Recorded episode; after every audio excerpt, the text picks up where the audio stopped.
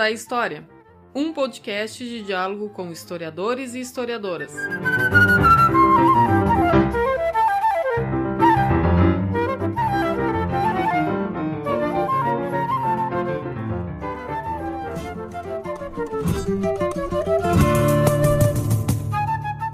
Olá para todo mundo! Está começando Minutos da História.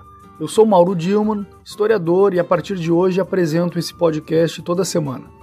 Como estreia, temos a honra de receber o historiador Durval Muniz de Albuquerque Júnior, professor titular aposentado da Universidade Federal do Rio Grande do Norte e atualmente professor visitante na Universidade Estadual da Paraíba. É autor do livro A Invenção do Nordeste e Outras Artes e de tantos outros livros e textos publicados uh, no Brasil e no exterior e que são fundamentais na nossa historiografia. Ele vai nos falar hoje sobre os desafios da história. Palavra ao professor Durval.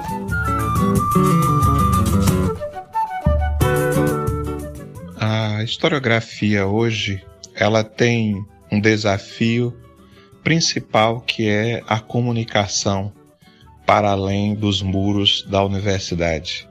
Acho que diante né, de usos do passado tão controversos, diante do negacionismo, os historiadores têm hoje um compromisso de falar para além dos muros, né, de adotar uma linguagem, uma estética, uma narrativa que permita ser ouvido, né, ser escutado, ser entendido, ser lido, né, por aqueles que não são especialistas na área.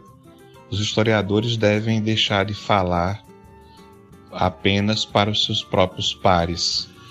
Acho que durante muito tempo essa preocupação com o rigor teórico, metodológico, é? essa preocupação em, em grande medida, construir uma, uma historiografia científica, profissional, acadêmica, universitária, fez com que os historiadores eh, se resumissem a falar um para os outros.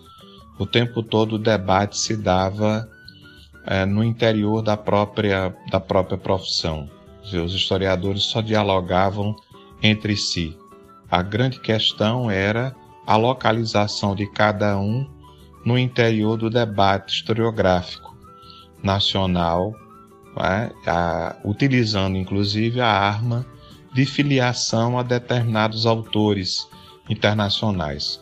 Nós sabemos que as discussões historiográficas no Brasil, né, é, raramente os historiadores falam diretamente para os seus pares. Né? Nós sabemos, lendo os textos, nós sabemos que os historiadores estão falando para o colega mas fingindo que estão discutindo com um autor europeu ou com um autor norte-americano, não é? Ou seja, é, dificilmente os historiadores brasileiros enfrentam o debate entre si. É? Ora, se isso acontece, mais difícil ainda é o historiador que se dirige diretamente para além da, né, da universidade, além meramente do público universitário dizer, nós, nós nos queixamos que as produções sobre o passado feitas por não especialistas em história, como jornalistas, né, como né, não especialistas, é, que elas vendem, que elas têm audiência, que elas alcançam o público, e a gente no, nunca nos pergunta o que tem de errado com a forma como nós produzimos a historiografia, principalmente como nós a narramos, como nós a transformamos em texto. A gente sabe que todo o trabalho do historiador resulta, no final, na escrita de um texto. E é um dos aspectos que menos os historiadores discutem. Se nós olharmos para as nossas graduações, não há praticamente nenhuma disciplina voltada para discutir a escrita da história, para discutir a transformação da história em, uma, em formas diversas de linguagem, porque eu acho que hoje, inclusive, a historiografia não pode se resumir simplesmente a ser transmitida através do texto escrito. Acho que os historiadores têm que aprender a produzir história, interpretações do passado, utilizando outras, outras formas de narrativa, outros meios de comunicação, né, outros suportes que não seja apenas o texto, que não seja apenas o livro. Então eu acho que era urgente, inclusive, uma mudança em nossa graduação para que nos cursos de teoria, introdução, é, nós deixássemos de discutir apenas métodos, conceitos e passássemos a discutir também é, a narrativa em história, a escrita em história, a produção né, de, de, narrativas em história, né, independente simplesmente de vazá-la em prosa e em texto escrito. Então, acho que essa é a grande, né, o grande desafio.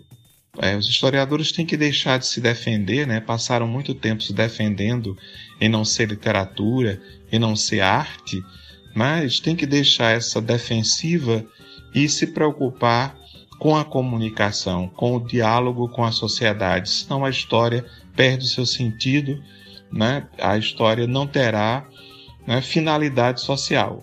A história só tem finalidade social se ela chegar até as pessoas. Dizer, a, a história está cada vez menos presente nos currículos escolares. A história está sendo paulatinamente retirada da formação é, dos alunos. Ou seja, e nós temos que, portanto, descobrir outros lugares para além da escola né, para que nós cheguemos até, a, né, que nós possamos dialogar com a sociedade. Né? A, o estudo sobre o passado só tem sentido na sua relação com o presente, em dizer alguma coisa para o presente, em dizer alguma coisa para as pessoas.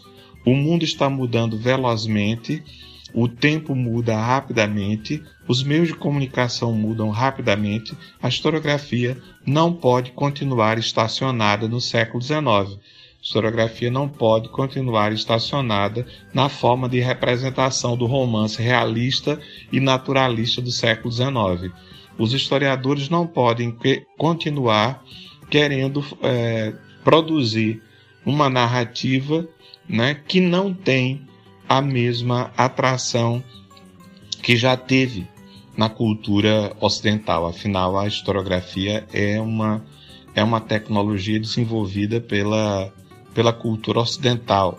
Né? Quer dizer, é uma forma de narrativa ocidental. E até por isso também a historiografia tem que se preocupar não é, na comunicação, inclusive com outros povos, porque nós possivelmente estamos, inclusive, não é, mudando a hegemonia mundial e a historiografia tem que saber se comunicar com esses novos tempos.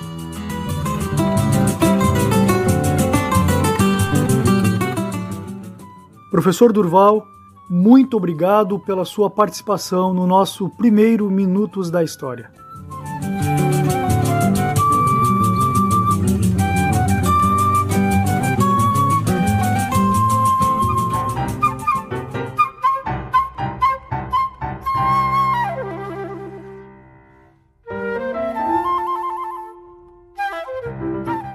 Este foi Minutos da História um projeto de extensão desenvolvido no Departamento de História da Universidade Federal de Pelotas. Apoio: Grupo de Pesquisa Paisagens Híbridas da Escola de Belas Artes da UFRJ. Coletivo AMU. Conheça, viva e apoie o movimento underground. E mais ou menos preze. Edição de podcast.